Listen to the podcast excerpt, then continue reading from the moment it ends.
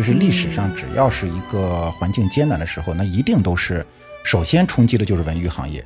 因为我们看那个好莱坞电影里边黄金年代，或者是经济大萧条一旦发生的时候，最先出问题的是什么？最先出问题就是马戏团、电影院这样的地方。芒果台某女主持人，她是一个资深的，就是就是一个直播粉，她每天每天都会看直播，而且她每天看直播都会买东西，自己用不了会给他的助理，会给他的那个团队来买。一月底二月初的样子，我大概记得那个艺人经纪人当时听完了就哈哈笑，他说：“宋老师，你没事吧？哎，你觉得我们家艺人会上这个事情吗？”就当时原话如此。然后到了三月份的时候，那个经纪人忽然打电话给我，他说：“哎，你对现在的直播带货怎么看？”到四月中还是五月的时候，他已经在上直播了。举个例子，如果今天是木桥去做主播，给你配的是薇娅的团队，我相信以你的能力，对对对，也是可以拉出很好的战报的。对，汪涵做直播的公司，我是知道从。注册这家公司到这家公司有五十个人专门做直播这件事情，只花了两个半月。然后从这个公司四四五十个人到两百人，又只花了三个月。你做这么多场明星类的直播啊，有没有明星啊发过火？发火肯定是有发过火的。对，你要问发到大家好，这里是文一西路夜谈，我是阿里小二木桥。文一西路夜谈讲述大厂老百姓自己的故事。今天呢，是我们二零二一年的首期节目。这一次呢，我们请来了非常非常资深的娱乐行业啊文娱行业的大拿。那话不多说，我们先来让他们做一个简单的自我介绍吧。Hello，大家好，我是天猫的宋炳华啊，化名小宋，大家叫我小宋就好了。我是一个呃娱乐圈的老兵，然后呢，在电商行业反倒是新兵。过去做过一些可能大家看过的节目。天猫的同学对我的关注是最近一段时间我在健身，吃了很多蛋白粉。其实主要是因为互联网是个年轻的行业，而我自己其实不年轻了，所以是一直在向年轻人靠拢，要让自己显得年轻一点。所以最近在健身，非常高兴认识大家。嗯，对我们现在娱乐行业喜欢叫明星的方法，应该管小宋叫小小宋，或者叫小宋宋，对对，或者叫宋宋子。对，宋宋子是最近比较流行的叫法。对，哎，宋子，你刚刚说你做过很多大家看过的节目，对吧？都有哪些呢？我参与过的比较好的项目，像《火星情报局》，然后这就是街舞、灌篮、铁甲，就是这这就是系列的一些作品。反正过去七八年在优酷做了三十多个项目。我早些年的时候在湖南卫视做过啊音乐不断歌友会。都是以综艺向为主，也写过两个剧本，一个是杨幂主演的，一个是邓超主演的。后来他俩都红了，我还是这样子，所以说有点遗憾。那你是这些成功男女明星背后的高人啊？对，背后的那个男人。对。好的，欢迎我们的宋宋子，谢谢谢谢小宋老师。另外一位呢，我们的女嘉宾，Hello，大家好，我是运神。我觉得自己是半只脚在电商圈，半只脚在直播圈，然后还有一只脚刚刚踏入杭州的打工人。我是看着小宋老师的节目长大的，这样的打工，这刀扎的真狠。都是，对对对对对。运神，你是哪两个字啊？然后花名为什么叫运神呢？不知道看过芒果台节目的人对长沙话有没有一点了解？纯粹是不了解。要不然你跟我们讲一下，你是湖南人对吧？土生土长的长沙人。运神是湖南话怎么说？运神。对，运神。运神，运神，我来给大家翻译一下啊，翻译成英文叫 long thinking。就是长时间的思考，一个人坐在那里，忽然间就是不吭声了，在那儿在那儿好像想什么事情，我们就说他叫运神，他的运神就是他的运气一样的运那个神，对，运个位和运个神差不多，对，运位有点相似的。哎，你刚刚讲的这个追星故事呢，可不可以跟我们简单分享一个让你印象最深的追星片段？你当然可以不讲对方的名字，嗯，不不不要讲要讲。其实还好了，因为我们自己在做节目，所以追星的时候，你可能第一个就是看他的作品，或者 我说的什么？我觉得你们应该会知道很多我们这个普通听众大家不知道的一些内幕啊，或者是一些私下的细节。之前在芒果台，所以其实自己对芒果台的节目相对来说会比较了解一些，然后也一直看一些，比如周播的节目。在一六年的时候，当时《天天向上》在选那个天天的小兄弟嘛，然后就有王一博啊等等一些这样的人。当时其实非常非常看好他，就觉得这个从这种呃心感上面来说，就观众缘上面来说都非常的好，包括也看得出主持人对他也挺偏爱的，就是可能比较喜欢 Q 他。也看着他从天天向上一路走到现在，我觉得非常的欣慰，真的就是当妈的心情。所以你是个妈妈粉，王一博的妈妈粉。对对对，第一次为明星花钱，可能也是因为他，所以就是一个纯粹的妈妈粉。像我们追星的话，可能第一个是比如说 follow 一些比较火的明星，第二个可能我们会更有机会去看到一些新人，或者是说去了解一些新人，他们哪怕在那个。屏幕上没有太多的一些露出的机会，但是私下可能会去了解，然后会看到这个人的一些努力的点或者闪光的点，然后会希望他们一步一步成长。这可能是我们追星一个最大的不同吧。所以你相当于饭圈的大姐头就对了。他说他是妈妈粉，感觉是已经有点年龄的感觉。大姐的这个“大”字就真的不如小宋的这个“小”字来了，来小姐头上，小字来的比较妙。对对对对对，大家都在显年轻的时候。对，两位都是从哪里过来的？呃，我其实出生在山东，但是我在湖南工作五年，然后后来又在北京工作了十几年，其实是今年才来到杭州。啊，今年才来到杭州，从北京过来。对，我从大文娱转到天猫。那运神呢？刚刚也讲过了，就土生土长长沙人，来杭州。一段时间吧，两年多一点点。明白了，所以两位都是从异乡漂泊，然后现在属于在杭州航漂的，对航漂的打工人。对，刚刚两位聊了一些自己的这个娱乐行业的一些追星的故事啊，我觉得后面我们可以有更多的展开，跟我们听众朋友再更多的分享一下。大家都知道，去年二零二零年嘛，那大家可能过得都比较的难，尤其是爆发了疫情。想问问两位，就是在疫情期间，那个时候你们的个人的状态，然后包括工作，都发生了哪些变化？我在北京，然后北京当时其实绝大部分的公司都是不上班的状态，都是在家的状态。然后我记得就是二三月份的时候，当时因为大家都在家办公，但是办公室其实还是需要一些人去在办公室处理一些事情的。大家就是轮班，我们那些有些同学在那个办公室里边要做什么呢？层长这一层其实就一个人，就是和楼长相对应的就是层长这一层你要负责，可能各个业务不论是哪个业务的事儿，可能需要办公室里边用电脑啊。我我真的有一个同学给我打电话，然后说让我帮他打开他的电脑，处理一个什么样的事情，他就问我你懂代码吗？我说不懂，我说写过很多台本，从来没写过脚本，就是要要去处理很多问题。但是当时那个状态下。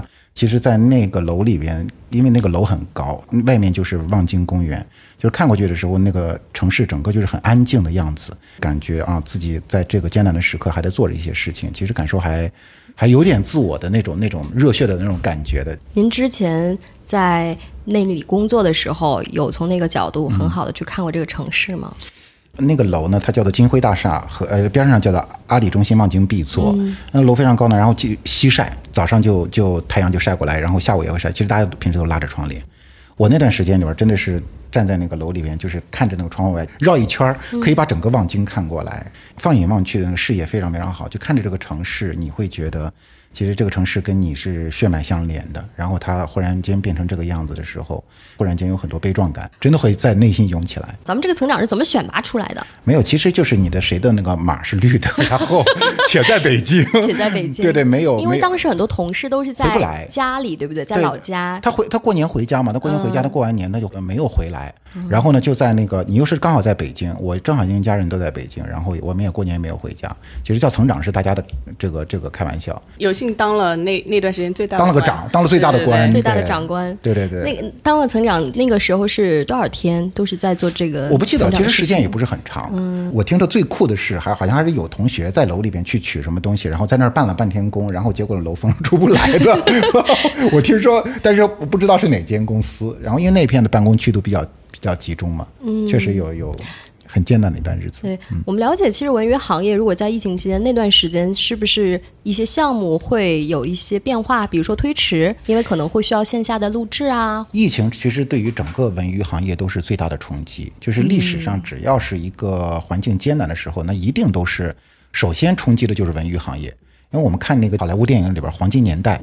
或者是经济大萧条一旦发生的时候，最先出问题的是什么？最先出问题就是马戏团、电影院这样的地方。嗯，整个文艺行业从院线到拍摄，不论是影剧综的拍摄，都是呈现了停工的状态。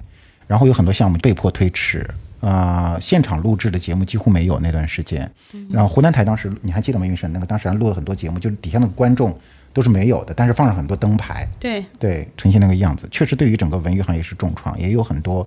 小型的公司啊，或者本来经营的就不是特别顺利的公司，在那段时间真的又倒闭了，就是关门啊，这些情况都有发生。就特别多的一些小的一些节目团队，真的就是非常非常的难。对，嗯。但中国的文娱人有这么一个特点，就是每到重大时间节点的时候，他们都会第一时间去想自己在这个时间点应该做什么。当时是天中文化做出了一首歌叫《因为爱》，歌星们一起来集中唱的。然后到了非典时期，也有这个有年代感的话题，可能我们参与不了。哎哎，什么意思？今天主要是围绕我老展展开吗？是吗？我是知道的。好了，但说回来的话，那段时间运神你在做什么项目？其实那段时间特别特别忙，因为每年的三月份，其实对于电商圈来说是一个很重要的时期，关系着一年为始的时候，春天这个东西做的好不好。天猫有一个比较大的活动叫金装奖，也是原计划是要在三月初来做。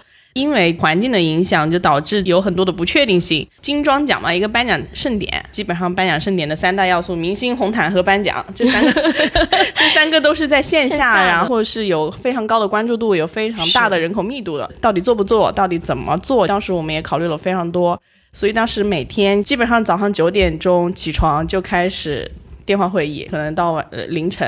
所以基本上每天可能是十个小时，甚至到十多个小时的一个电话会议的一个时间。这个上去感觉你在家办公比在办公室办公还要辛苦，那个时候好像没有宋宋子当成长这么轻松的感觉 他当官了，我还是打工人，是是这样子的。因为那个时候我们流行一个词嘛，叫“云什么”，就云办公，然后包括就刚刚讲的一些节目叫云录制，对，对吧？有了很多这种云，所以我们其实当时在考虑这这些项目怎么推进的时候，也是去借鉴了非常多的一些线上综艺做的一些手法，然后用了一个云的手法去做。包括最终我们在四月份还是做了这个精装奖，然后用了很多的，比如说三 D 虚拟啊也好，还有就是连线啊等等的一些方式去完成了这个，包括线上红毯、线上颁奖。其实当时有没有觉得很考验家庭关系？你们天天在家待着，家庭关系还好，这一段因为我一直都一个人住，这段时间应该是我跟我妈 相处的最长的一段时间，并且特别是和谐。是是特别和谐。因为万一吵架了，两个人也得抬头不见低头见。生怕惹急了对方。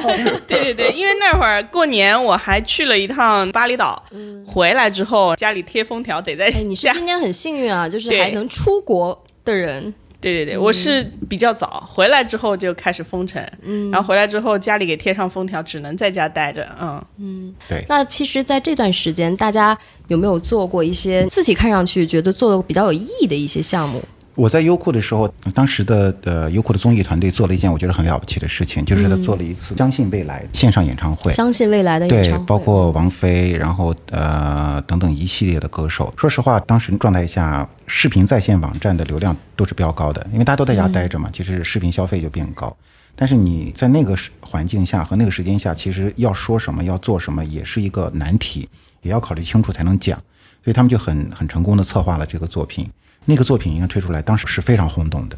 当时大家内心正是缺少力量的时候，也是缺少温暖感的时候，又是冬天，又是当时那么一个疫情的情况，呃我觉得是真正温暖了万千人心。当时各大视频网站里边、各大媒体里边，我觉得优酷做的这件事情值得记录一笔的。包括可能很长时间大家也没有娱乐新闻或者娱乐明星的一些动态可以追，对对对然后在那两天也是 对对对对，那两天集中爆发了非常多的一些娱乐话题。对，在那样的一个特殊节点，我觉得反而是非常需要我们文娱行业的这个从业人员提供一些更温暖的、更能够给大家鼓舞人心，对。然后有很多这种精神能量的一些作品。对。所以我觉得刚刚像你提到这个相信未来，它其实可能是让大家感觉到，在一个这样寒冷的一个时间节点，是。但让大家可以凝聚起来，是。一起度过这件事情。对。刚才宋宋子跟我们分享的是相信未来这个部分，我觉得可能这个是从文娱行业来讲，它除了提供娱乐内容之外，可能更多的还有一个对社会的社会意义、社会价值的一个事情对。后面其实我们大家也知道了嘛，好转之际，我们今天也观察到了整个文娱行业也会有一些新的形态，嗯对吧？就是比如说大家今年都很知道，今天是个直播盛世之年，对，直播这个部分里面，运神好像参与的蛮多吧？对，就是宋老师可能更多的从精神层面去去给大众一些娱乐化的一些信息，就给大家打个鸡血。我们更多的是在关注怎么通过直播帮助一些商家来恢复生产，怎么把线下的一些东西搬到线上来，比如可以云逛街、云聚餐。同时，明星艺人在这一块节目录制或者是通告，其实相对来说是减少的。那我们正好是说，怎么去把明星也引入这个直播圈，然后让他们第一个是为直播这个事业来做一些贡献，第二个是也去消化他们的一些闲置时间。所以当时我们也跟很多的明星经纪公司，包括明星本人去聊，就他们对于直播的一些看法，在直播这一块去解决他们的一些疑虑。他们很多人其实对直播一开始是不太了解的，或者是说有一些抗拒的疑虑的，对。对，因为他没有办法想象，就比如说我现在来做直播了，那我要投入多少的精力、时间，我要做哪些的准备，然后我呈现出来是会是一个什么样子的一个直播形态，他们都是不太清楚的，所以需要我们去呃更多的去打消他们的一个疑虑。然后第二个就是说，我们怎么样去呃给他们做一些定制化的内容，让他们能够更好的、迅速的融入这个直播的这个环境里头。对，呃，关于明星直播，我可以补一个例子。嗯，呃，我就不说具体是谁了，反正是一个蛮蛮牛的那个明星，就是平时做我的节目呢，每期都要好多钱的那种，就是要七位数的钱的，一期节目要七位数钱的那那那种明星。之前是当时阿里的同事联系我，就是问要这个艺艺人经纪人联系方法，但我们这个工作呢是不能随便的把艺人经纪人的联系方法给别人的，是要先问一下，至少你要做什么。对吧？你要聊什么事情？是你代表什么来聊？然后我就问他，他说他要做一个那个直播，直播带货。我就跟他说，我说这个有点悬，我先问一下。那是一月底二月初的样子，我大概记得。基于一个礼貌，还是要问一下，就问到了那个艺人经纪人，是、那个艺人经纪人当时听完了就哈哈笑，他说：“宋老师，你没事吧？那你觉得我们家艺人会上这个事情吗？”就当时原话如此。然后到了三月份的时候，那个经纪人忽然打电话给我，他说：“哎，你对现在的直播带货怎么看？”对，然后他就开始问我这件事情了。到四月中还是五月的时候，他已经在上直播了。就是我因为发现那个艺人在那个时间点一个非常重要的一个转化，其实大家对于直播带货的一个认知上的一个重要转化。对，包括比如说我们之前可能聊比较多的有芒果台某女主持人，她是一个资深的，就是就是一个直播粉，她每天每天都会看直播，嗯，就她已经变成她宅在家里的一个休闲娱乐的主要方式，而且她每天看直播都会买东西。自己用不了，会给他的助理，会给他的那个团队来买买。对对对，然后还有一些，比如说主持界的一哥一姐，你可能会觉得他会相对来说比较端着，说或者是韩哥呗，对吧？对，就包括韩哥，包括杨澜老师，其实我们都有合作直正面的我，们可以把名字讲出来的啊，八卦的我们就不提了。是吧？你会发现一开始会觉得他们会对直播这种比较像我们觉得他会抗拒，对哎结果发现好像人家并没有那么抗拒，反而还很专业，还做了很多功课。是的，而且上手非常快，嗯坐在那儿三分钟之后就开始，哎，一二三上链接啊，赶紧关注啊，什么马上秒杀。这些术语他们全部都讲得出来，并且是非常投入的。嗯而且我觉得很多有真正有知的明星，有你以韩哥为例，他其实他不仅仅是参与了直播带货这件事情，他还把直播带货提升了一个文化层次。对你像那个韩哥，他的那个直播间的主题就向美好出发，就是我给你推荐的不仅仅是商品。更是让你的生活能够更好的一些这个好物也好，以及生活方式而且它不仅仅不仅仅卖日常用品啊，它还卖书，对吧？它还推荐一些文化场馆的景点的门票、博物馆等等，它推推荐。对，说到这里，我们想说，很多年前吧，其实就有直播，但那个时候直播可能更多的是在一些其他的平台。很多人都在想说，如果我今天我只是一个普通人，我能不能成为一个带货主播？我能不能成为这个里面的 top 带货主播？其实很多人有这种疑问。我今天帮普通人来问一下这个问题，看两位给我能不能给我们一个建议啊？可能你们看到的只是一个主播，但是主播后面他其实是有一个非常专业的团队，他的工种是非常的复杂的。所以说，普通人能不能来当一个好的主播，其实最重要的是你的后面有没有一个这么好的一个团队团队来协助。比如说，你要做招商，你要做选品，你要做质检。你还有你的那个导演，甚至你的舞美、你的技术，然后包括你线上的互动，你的客服，对你的客服等等的这一些，其实都非常非常的重要。就主播在里面可能是一个展现的环节，但实际上占到八十分，更多的其实是你后面的团队。举个例子，如果今天是木桥去做主播，给你配的是薇娅的团队，我相信以你的能力，对 对对，也是可以拉出很好的战报的。对，其实韩哥刚开始做直播的时候，我是正好要呃转岗到天猫这边来，然后呢，为了学习，我就去他的那个直播间看。直播间看完了之后，因为大家都很熟，然后他们开会，他们也没有回避我，然后我就坐在那儿听。他当时就是在骂人，也不是骂人，他就是说话比较激烈，这就算是骂人了。讲那个团队里边现场的嘈杂呀，人员分工不清楚啊，什么什么的，一屋人凌晨两三点了，坐在那里开会，就就在那儿听韩哥训话。他动不动他他讲话他爱 Q 人的，他就 Q 我。他说哈，你看你们还有人在那坐着。他说我们和那个小宋之前做节目的时候哪有人坐着？他通常都都都得站着。我觉得特别不好意思，你知道我是给人树一个坏典型吗？汪涵做直播那个公司，我是知道从注册这家公司到这家公司有五十个人专门做直播这件事情，只花了两个半月。然后从这个公司四四五十个人到两百人，又只花了三个月。这公司的增长速度是飞快的，快的对，它其实就是这个一个直播行业带起来，从做韩哥一个人的直播开始，到现在他们又牵扯叫银河众星嘛那家公司，对。然后到做还有谢娜，还有谁集结，他们一个一个大型的团队，对，刚才运生说的非常对，就是直播确实还是需要一个蛮专业的团队去做。但是呢，我觉得我个人的看法哈，我觉得直播它最大的优势是什么？它的开播成本其实是可以很低的。因为比方说我在直播间里边看到一个小男生，那小男生呢在韩国，他们好像就两个人还是三个人，专门什么呢？就是代替你去逛韩国的店。那个时候韩国疫情还买手对，买手店，他就是进到这个店里，哎，这件这件你们家的那个爆款是什么？拿出来给大家看，有多少姐姐想要？好，他如果确定了想要，他马上再跟那个店家去谈价，因为他说韩语去谈价。我觉得这形式就很创新啊。哎，我其实特别想问一些更细节的点，不知道你能不能跟我们感觉此处有个。坑，我先做好准备。我 想知道你做这么多场明星类的直播啊，有没有明星啊发过火？发火肯定是有发过火的，对，你要问发到什么程度的火？对对对对，有没有吓到你的，让你觉得哎，这个人怎么感觉跟之前的这个看到的形象不太符合的这种，有没有反差？我觉得他们发火的点会让我们觉得有一些意想不到吧，有一些我们觉得他们可能会发火的点，比如说盒饭不好吃啦什么之类的，反而没有发火，但是发火在一些特别神奇的点什，么叫特别神奇的点？因为他们会比较关注自己一些在镜头前面的样子嘛，还有就是跟观众的一些互动，然后包括之前聚划算的百亿补贴的涛姐，她讲话有自己的一些节奏。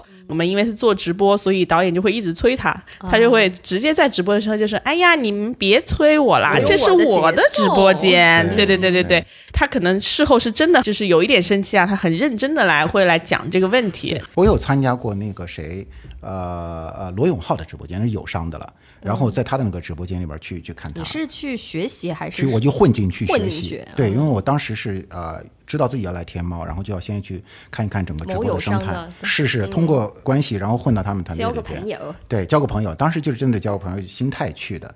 罗永浩在最早去做直播的时候，当时他的团队就有跟他策划是：你卖一件货，你就讲一个段子嘛，对不对？因为他很擅长讲段子，而罗老师对自己的讲段子是很有信心的。然后结果就发现什么呢？他一讲段子呢，观众就跑，因为那个实时在线人数都是可以看到的嘛，那个观众就会跑那个。数据是实时反馈的。对，后来他就想明白了一件事情，他就说好，那我还是认认真真讲货。所以罗永浩那个当时给我的一个重要的启示就是说，千万不要拿传统的内容思想去想那个直播带货这件事情。所以他段子没说过瘾，后来去上了有他的节目，专门讲段子了，是吗？是是是，他就专门要发挥。哎，我跟你讲，他上那个什么，他上吐槽大会，其实他也很紧张他。上脱口秀大会，啊，脱口秀大会，他也很紧张，因为他那个他作为没办法卖货是吗？不是这个意思啦，人家哪是这样？他作为号称中国网上讲脱口秀的第一个人，如果他那个脱口秀他讲的不好，其实他压力是非常大的嘛。所以你看到脱口秀大会所有的来宾，他是最后一个登台讲脱口秀的，对不对？当然他表现的也相当不错了，那个《甄嬛传》那个梗是非常非常好的，对不对？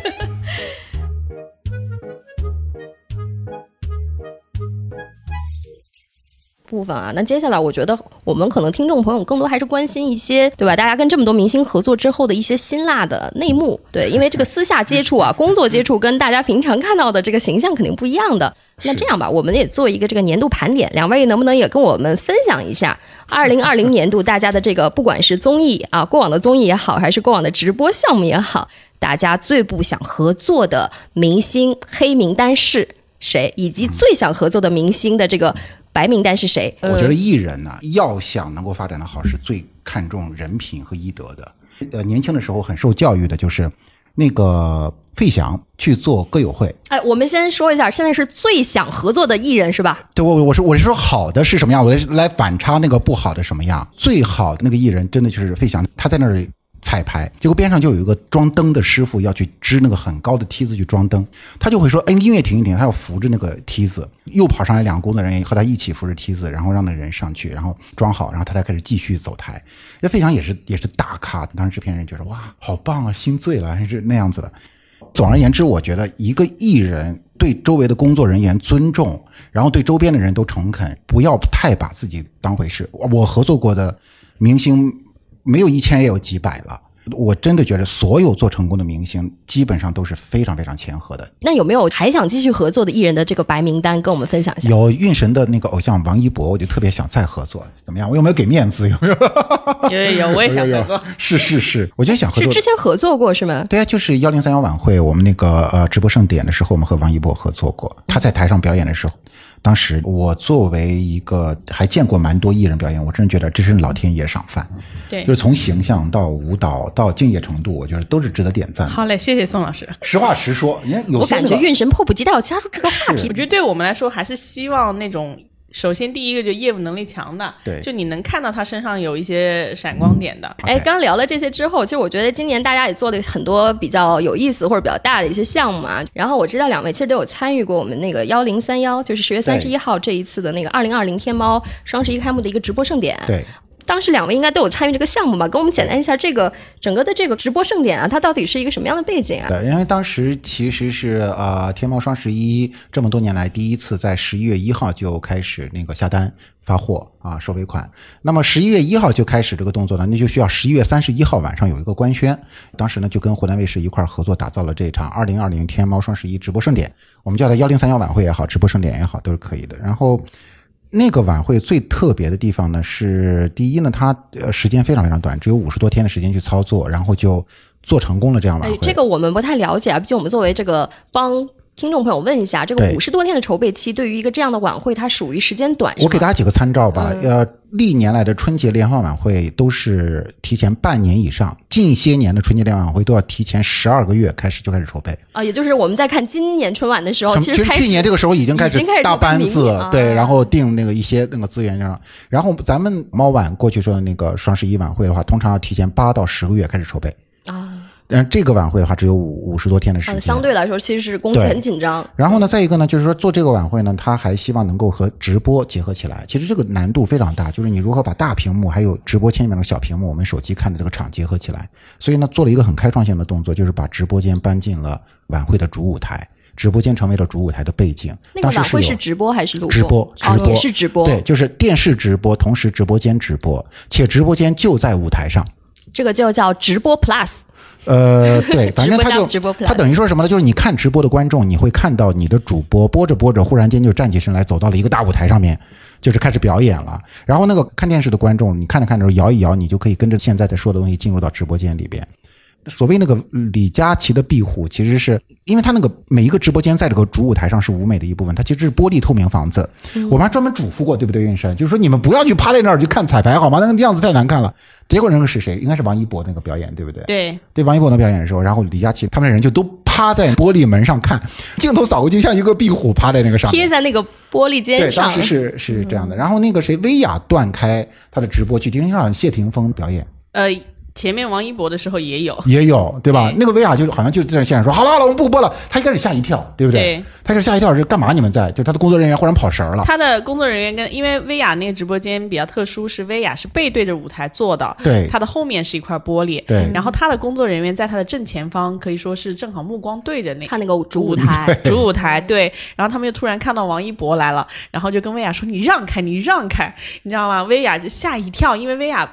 不知道背后发生了什么事情，对，然后他们就说王一博，王一博，然后，然后薇娅就说好好好，我不播了，然后大家一起来看嘛，然后就一群人趴在那个玻璃上。哎，刚刚说的很兴奋，我也问了一下两个人的，就咱们两位的这个私人问题，你们自己今年做了很多这个直播项目，不管是大的直播，我们叫直播盛典，对吧？还是说平常的这个日常的这个直播的活动，你们自己在直播间有下过单吗？下单是肯定下过，因为。每一期你在做这个直播的时候，你全心的参与，所以你非常了解哪一些东西真的是非常的好，所以在这个工作过程中间就特别容易种草。我们这个叫直播工商，逢直播必买，必买单。对，二位可以给我们推荐一下，你们今天在直播间买的，你觉得哎特别想推荐给身边的同事啊朋友的是啥？我在直播间里边真的没有下过单。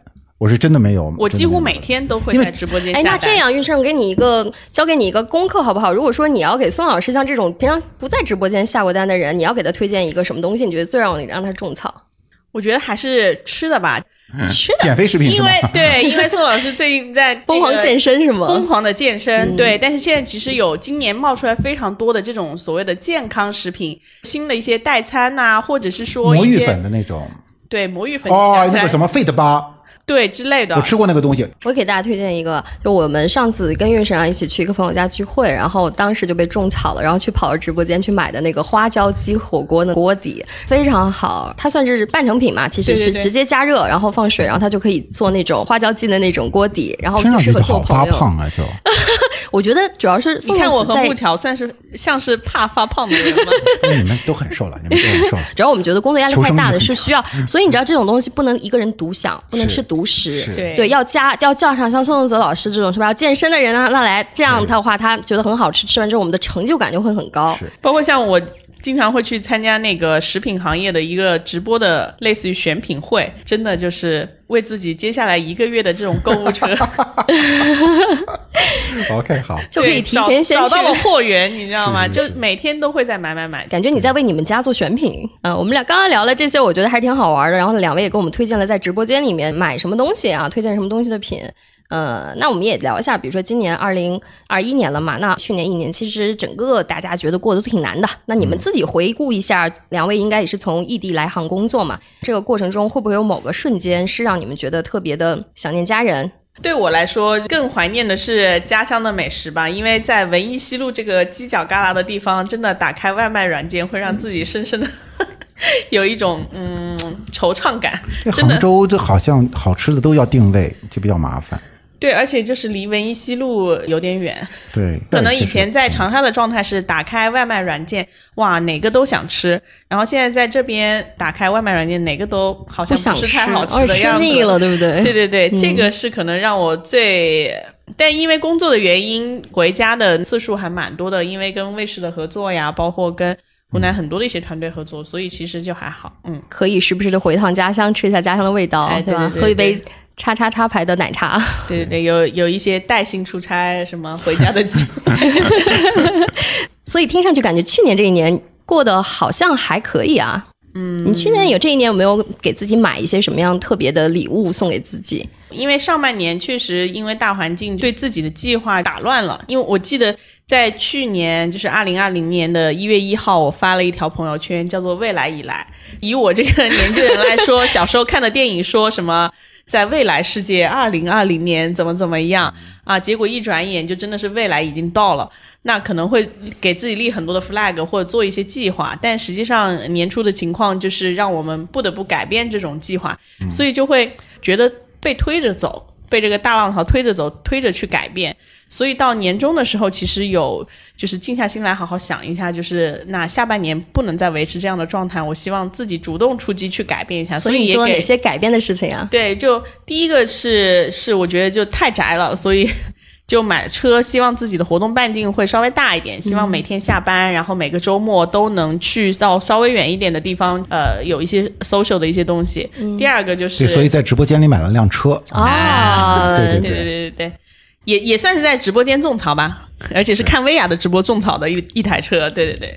对然后后后面的话是买了随心飞，嗯，就每个周末基本上都约了那个同事或者朋友，对，就一起出去玩。嗯我们还出去过一次，对，我们还出去过一次。我那随心飞就用了一次，就是跟你去的那次。宋老师呢？宋宋子，我呃最想家的时刻就是就是现在，哦对，因为我其实嗯，我小孩还小，那你有考虑把家人就是接到杭州来？孩子在北京上学，呃，而且我来的时候，其实那时候疫情不稳定，然后呃，我太太又是个特别关注孩子的健康的那种，就是天气不太好，他就不想让孩子出门的那种，所以说我其实每天晚上要在工位上，因为八点钟，他九点钟睡觉，你八点钟跟他视频，然后八点钟跟他视频的时候，其实都还办公室还蛮多人，你要哄那个宝宝，然后要哄他，现在开始对我爱答不理，是男孩还是女孩，女孩，女孩儿女孩，女儿，爱他爱的不得了。关键是那个孩子对你越来越淡的时候，其实你内心是非常非常焦虑的，就是每天都非常非常希望能够跟他多一点交流。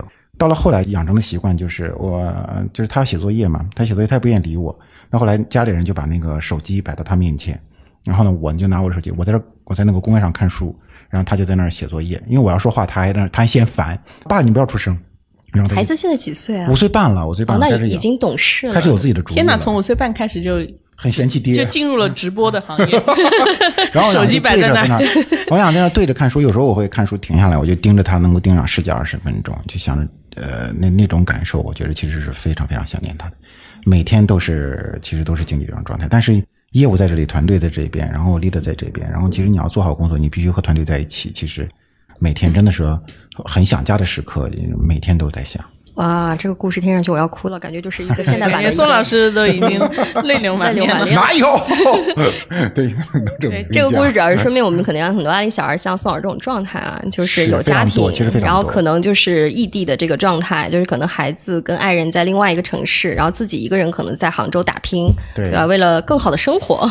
对，那最后的时候，我们也送一些祝福给到今天的听众朋友们吧。呃，我先来啊、祝大家每个人都成功的养成洗手超过二十秒的习惯。